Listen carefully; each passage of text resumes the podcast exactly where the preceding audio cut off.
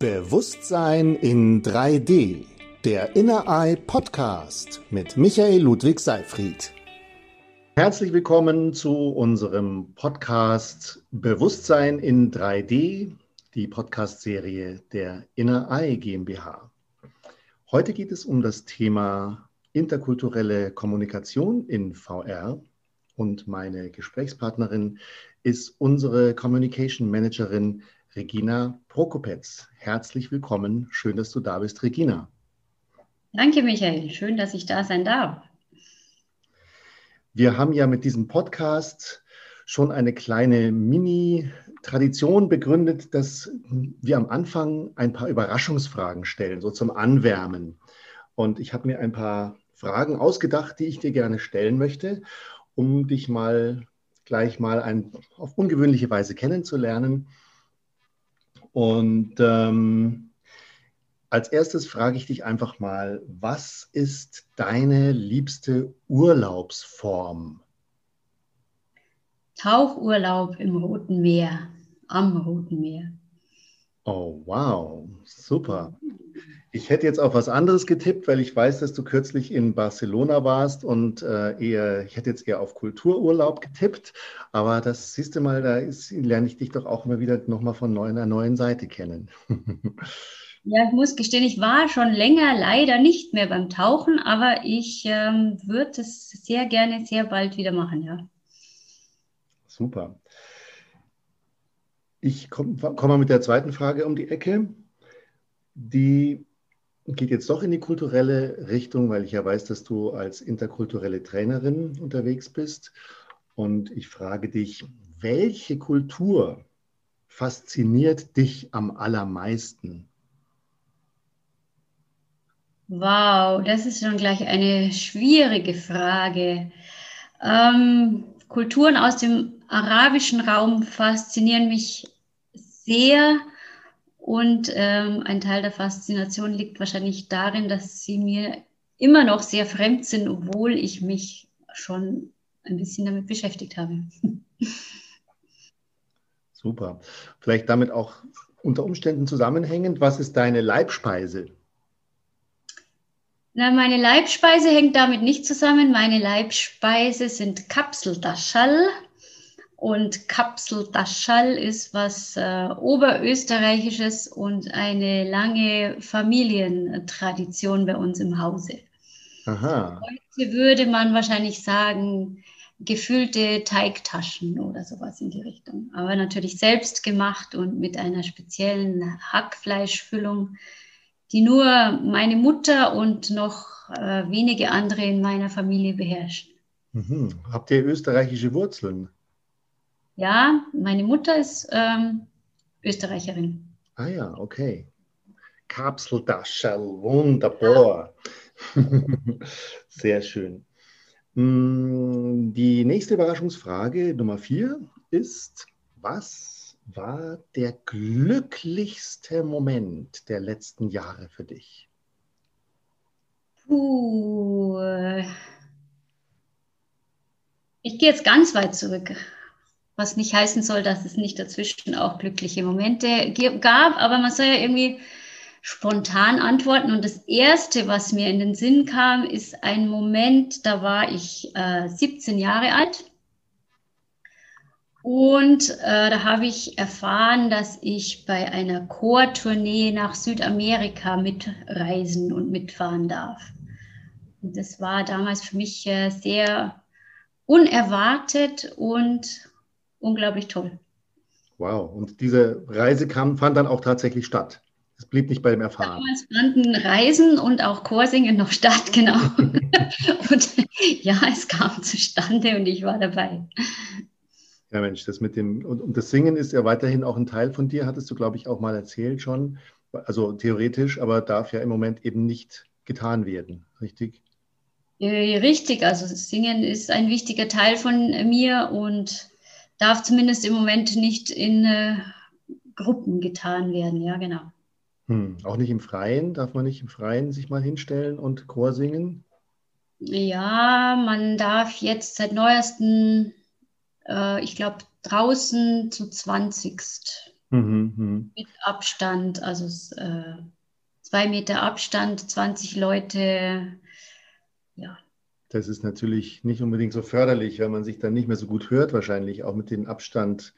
Richtig. Äh, Richtig. Im Chor. Aber es ist besser als nichts, sagen wir es mhm. mal so. Und es ja. wird ja vielleicht doch irgendwann wieder mal anders werden. Na, wollen wir es doch mal hoffen.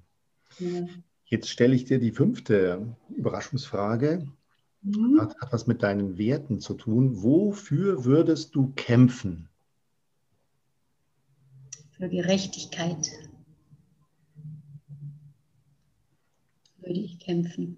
Kämpfe ich. Das macht dich sympathisch. Sehr schön.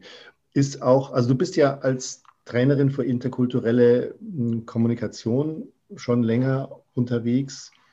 Das ist ja auch nicht etwas, was man macht, weil man damit glaubt, so besonders viel Geld verdienen zu können. Und nicht unbedingt, also vielleicht schon, aber das war wahrscheinlich nicht die erste Motivation. Hat es auch was mit, könnte das was mit diesem Wert auch zu tun haben, dass du dich da in, in die Richtung bewegt hast?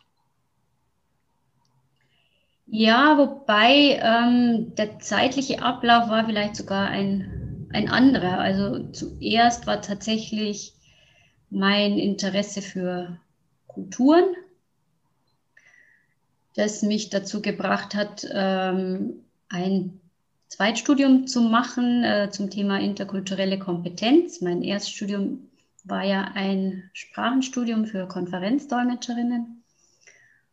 Und ähm, genau, dann habe ich dieses äh, kulturelle Studium berufsbegleitend gemacht und zeitlich war das so, dass ich das äh, 2014 habe ich äh, dieses Zweitstudium abgeschlossen und 2015 kamen dann ja äh, vermehrt Geflüchtete nach Deutschland und auch äh, zu mir in mein Heimatdorf nach Neubeuern.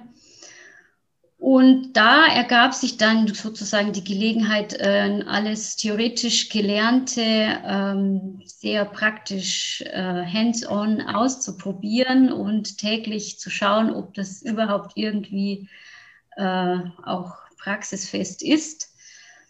Und da entstand dann ja mein Engagement für die Geflüchteten und da kriegt man dann auch doch so die ein oder andere Ungerechtigkeit mit, derer man sich vielleicht vorher nicht bewusst war oder ich mir vorher nicht bewusst war.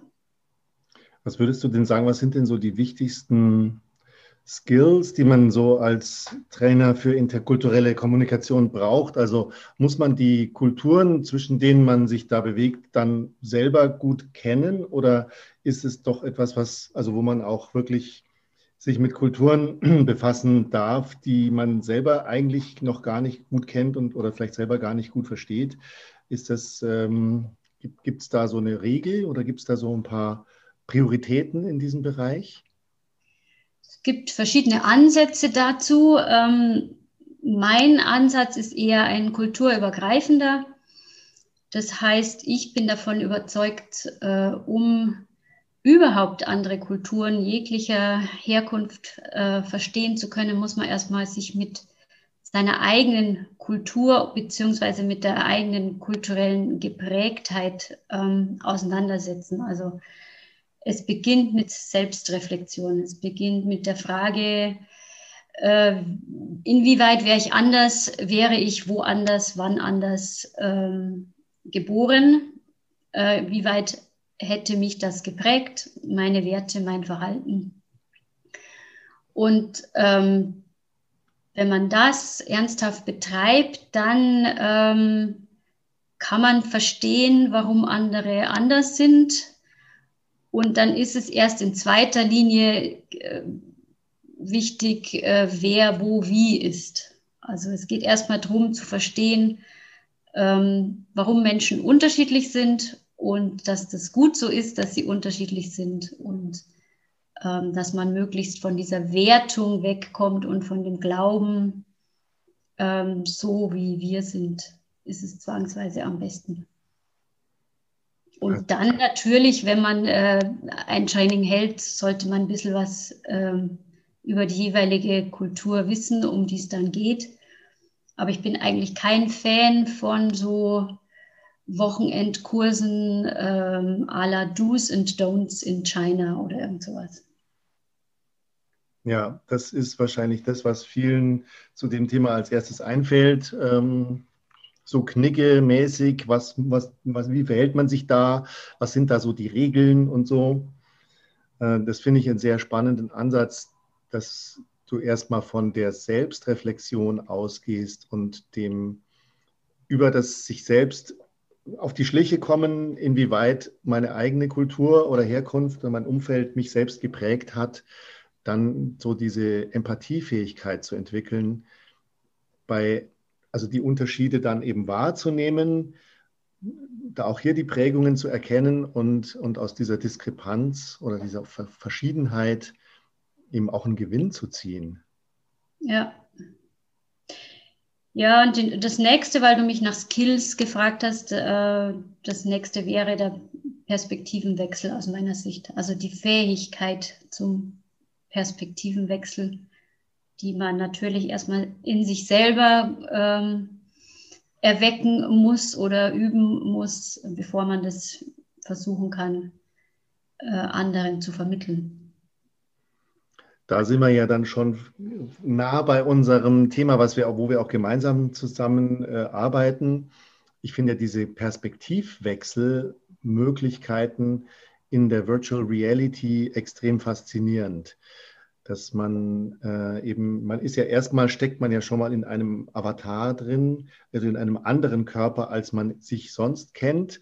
Also man, wenn man sich da so betrachtet, dann sieht man einfach nicht mehr ganz genauso aus wie sonst. Man kann auch eigentlich wählen, wie man aussieht. Man könnte jetzt auch sagen, okay, jetzt, ich habe jetzt halt mal eine andere Hautfarbe oder ein anderes Geschlecht oder auch eine andere Größe und so. Also ich bin da anders unterwegs kann da sozusagen schon mal trainieren, wie sich das anfühlt, in anderen Schuhen zu stehen. Und ja, und kann dann eben auch hin und her wechseln zwischen verschiedenen Perspektiven. Du hast es ja jetzt auch bei uns durch deine Arbeit bei der Inner Eye schon kennengelernt. Hast, siehst du da Chancen, so in dem Bereich, wo du arbeitest, also für die interkulturelle äh, Kommunikation, für das Training? Also, dass, dass man mit diesem Tool da was bewirken kann? Ja, auf jeden Fall. Und äh, je mehr ich mich damit beschäftige, umso mehr Chancen sehe ich natürlich, weil ich halt mehr Möglichkeiten nach und nach kennenlerne. Ähm, ja, einfach auch diese Möglichkeit schon mal Menschen aus unterschiedlichen Kulturen auch zusammenzubringen auf, auf äh, diesem Weg. Ähm, dass man sich dort trifft äh, in, in diesen virtuellen Räumen und dort austauscht. Wie du sagst, äh, verschiedene Dinge ausprobieren, ähm, mal schauen, wie sich anfühlt, in so einem anderen Avatar mit anderer Hautfarbe zu stecken. Und dann kann man da alle möglichen äh, Methoden sich überlegen, wen, welche Gruppen man bildet, wer dann wo plötzlich vielleicht in einer Minderheit ist, äh, obwohl es gewohnt ist, normalerweise in einer Mehrheit äh, zu sein und dann eben zu erspüren, wie sich das alles anfühlt. Und dieses Erspüren ist ja ähm, ganz, ganz wichtig für Lerneffekt und die Möglichkeiten dazu sind natürlich äh, in diesen immersiven Welten äh, gigantisch. Also ich habe ja, bin ja selber neu dabei, du weißt es ja. Ähm, für mich äh, war das sehr überraschend. Also gibt einen echten Wow-Effekt, wenn man diese Brille aufhat. Und äh, ich muss mir da selber noch sehr viele Gedanken machen, wie man Trainingsmethoden jetzt äh, so äh, umstellen kann, damit man tatsächlich diese ganzen Möglichkeiten auch nutzt, die es da gibt. Ja, also was ich sehr spannend finde bei der ganzen Sache ist eben auch, dass man diese nonverbalen Kommunikationsebenen da wieder stärker zum Einsatz bringt, als jetzt zum Beispiel beim Videocall oder so. Also wie wir jetzt reden, so auf Zoom. Klar, man, man sieht zwar schon die, die Mimik jetzt voneinander, Aber ansonsten ist es halt schon ein sehr, sagen wir mal, rationaler Austausch, so, wo man halt, also es ist mehr dann fast wie telefonieren oder so, gut mit Bildchen. Aber in dem Moment, wenn man, wenn man in diese VR einsteigt, ist man ja wieder in diesem 360 Grad äh, Allround räumlichen Geschehen. Man, also so Faktoren wie Nähe, Distanz äh, spielen eine Rolle. Man kann sich bewegen, man kann auch rumspielen, man kann also sich ganz anders, ähm, ja, ganz anders interagieren und so über dieses Spieler, diesen spielerischen Aspekt auch Menschen zusammenbringen oder verbinden. Also letztendlich auch so Teambildungsgeschichten sind da möglich, die jetzt so über das klassische Bildschirmgeschehen nicht so gut funktionieren. Ja, ich ähm, schule des Öfteren ähm, Dolmetscher und Dolmetscherinnen und zwar allein Dolmetscher und Dolmetscherinnen. Also ich unterrichte nicht an der Uni, aber ähm, wir brauchen ja ganz viele Dolmetscher und Dolmetscherinnen im Gemeinwesen, sagt man, Community Interpreting. Ähm, das heißt, ähm, Menschen, die eben andere Menschen mit Migrationshintergrund be begleiten bei Behördengängen, Amtsgesprächen, äh, Arztbesuchen und dergleichen mehr. Und es sind halt häufig selber ähm, Menschen äh, mit Fluchthintergrund, die jetzt nicht bei uns ein abgeschlossenes Dolmetscherstudium haben, aber wo ich eben versuche, denen doch so ein paar Grundlagen zu vermitteln. Und da geht es beim Dolmetschen gerade in diesen Settings, da sitzen dann mindestens drei Personen an einem Tisch. Ähm, der oder die Dolmetscherin sollte neutral sein. Und da geht es eben sehr viel um die Position an dem Tisch, äh, weil du gesagt hast, Distanz und Nähe. Da geht es darum, dass sich Neutralität eben auch in äh, diesem räumlichen Verhalten ausdrückt. Und das ist immer ein wichtiger Teil dieser Trainings. Äh, das macht man halt normalerweise vor Ort auch mit Rollenspielen, wo dann man, die setzen sich dahin und man kann sofort erkennen, ist die Person neutral oder nicht, oder zumindest wirkt sie auf die Außenstehenden neutral oder nicht, eben aufgrund von bestimmten ähm, ja, Positionen im Raum, aber auch Körperhaltungen. Und das lässt sich jetzt über Zoom gar nicht üben. Äh, live vor Ort natürlich sehr gut üben, aber in, äh, in der virtuellen Brille äh, sicherlich auch sehr gut üben. Ja, das ist ein spannender Aspekt. Die Neutralität, das ist mir noch gar nicht so, habe ich mir noch gar nicht so bewusst gemacht, dass das für als Dolmetscher so natürlich ein extrem wichtiger Punkt ist. Ich könnte mir vorstellen, dass das manchmal nicht so ganz einfach ist. Wenn man, äh, weil man hat ja dann doch irgendwie vielleicht eine Haltung oder eine Meinung zu dem, was da, was man jetzt gerade mal übersetzt. Ähm, und das gilt es dann rauszulassen, ein Stück weit. Ne? Äh, nicht ein Stück weit, sondern äh, sofern es irgendeinem Menschen möglich ist, ganz. und ja, in den Settings, in denen ich arbeite, ist es gar nicht so schwer. Ich sitze in einer Kabine beim Simultandolmetschen. Ich bin da geschützt und abgegrenzt von äh, den Vortragenden und bin mein Leben lang darauf geschult, ähm, da meine Meinung rauszulassen. Aber wenn jetzt ähm, eine geflüchtete Person mit einer anderen geflüchteten Person äh, zum Amt geht, ähm, dann liegt es natürlich sehr nahe, dass man da sozusagen helfen will, auch inhaltlich. Und das ist aber nicht äh, zielführend. Nicht Teil des Auftrags sozusagen. Mhm. Ja, Aber es ist schwierig, das wegzulassen und man kann sich dann in dem Setting auch schwer schützen, weil da kommen natürlich auch von außen Erwartungen von den Betroffenen auf einen zu. Ähm, da kann man sich dann sehr viel schwerer abgrenzen. Hm. Ja, also das kann ich mir dann schon vorstellen, dass das eine sehr gute Möglichkeit ist, äh, so in, in der VR. Also überhaupt, wir haben ja schon viele Erfahrungen jetzt gemacht mit Rollenspielen. Also wir machen ja viel so in Richtung Konflikttrainings zum Beispiel oder Führungsverhalten, Kommunikationstrainings, die jetzt nicht aufs Übersetzen so interkulturell bisher so, haben wir, da haben wir bisher noch nichts, noch nicht wirklich was gemacht. Aber ich könnte mir das gut, sehr gut vorstellen, dass man da so eine Reihe von typischen Situationen einfach mal definiert und die dann tatsächlich übt. Und das, das Gute in der VR ist ja, dass man tatsächlich situativ sich dann bewegen darf. Man darf auch voll daneben hauen, weil es sind ja nur, sind ja nur Avatare sozusagen. Es fühlt sich aber echt an. Also es fühlt sich sehr real an und ja, man kann dann in so eine Rolle reinschlüpfen und sich, also kriegt die volle Ladung der, der Gefühle, die man dann auch in der real, realen Situation hätte und kann es eben gefahrlos üben und trainieren.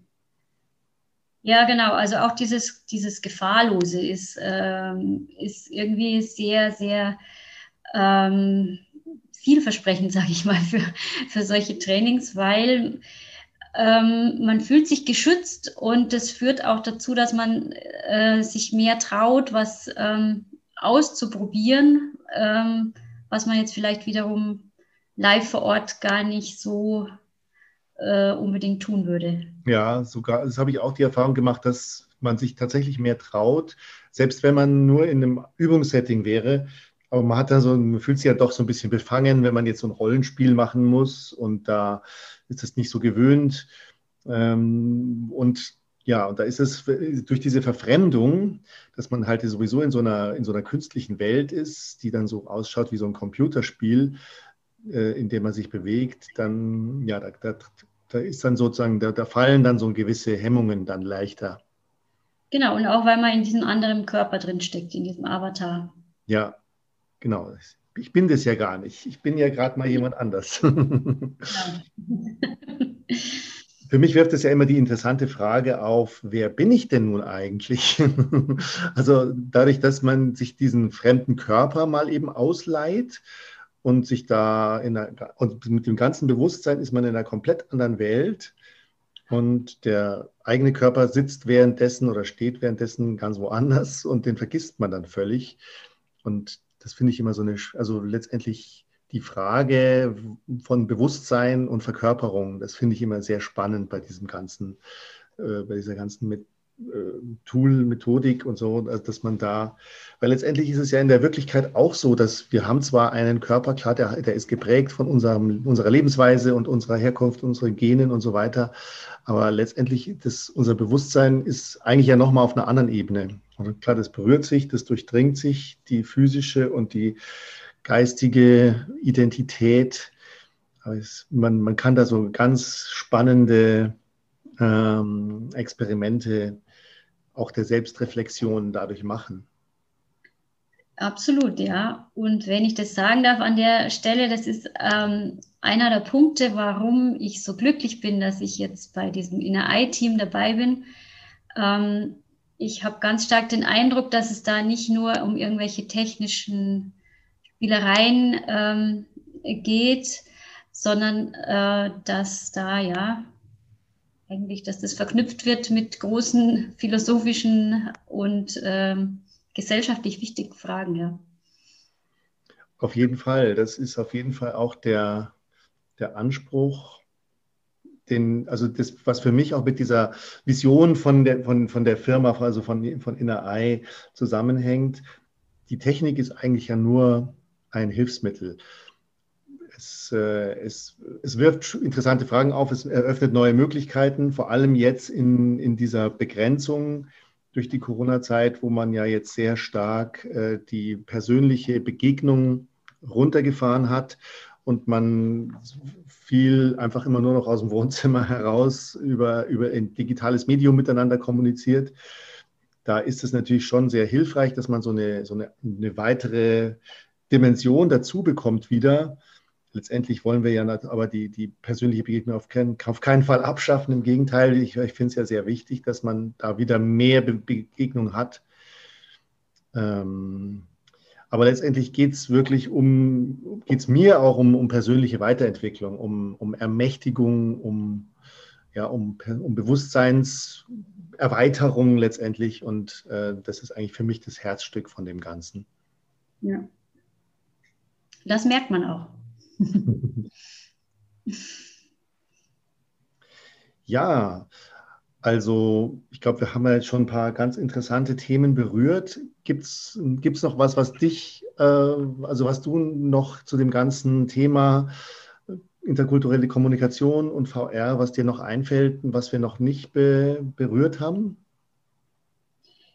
Ich glaube, das steht ganz am Anfang, äh, zu meinem, zumindest in meinem Kopf ist das alles erst äh, am Anfang. Und ähm, ich freue mich einfach auf die Möglichkeiten, die wir da noch entdecken werden und äh, hoffentlich auch irgendwann umsetzen werden. Da freue ich mich auch drauf und ich freue mich, dass wir da auf dieser Reise da gemeinsam aktiv sind und freue mich da auf die weiteren Schritte dazu.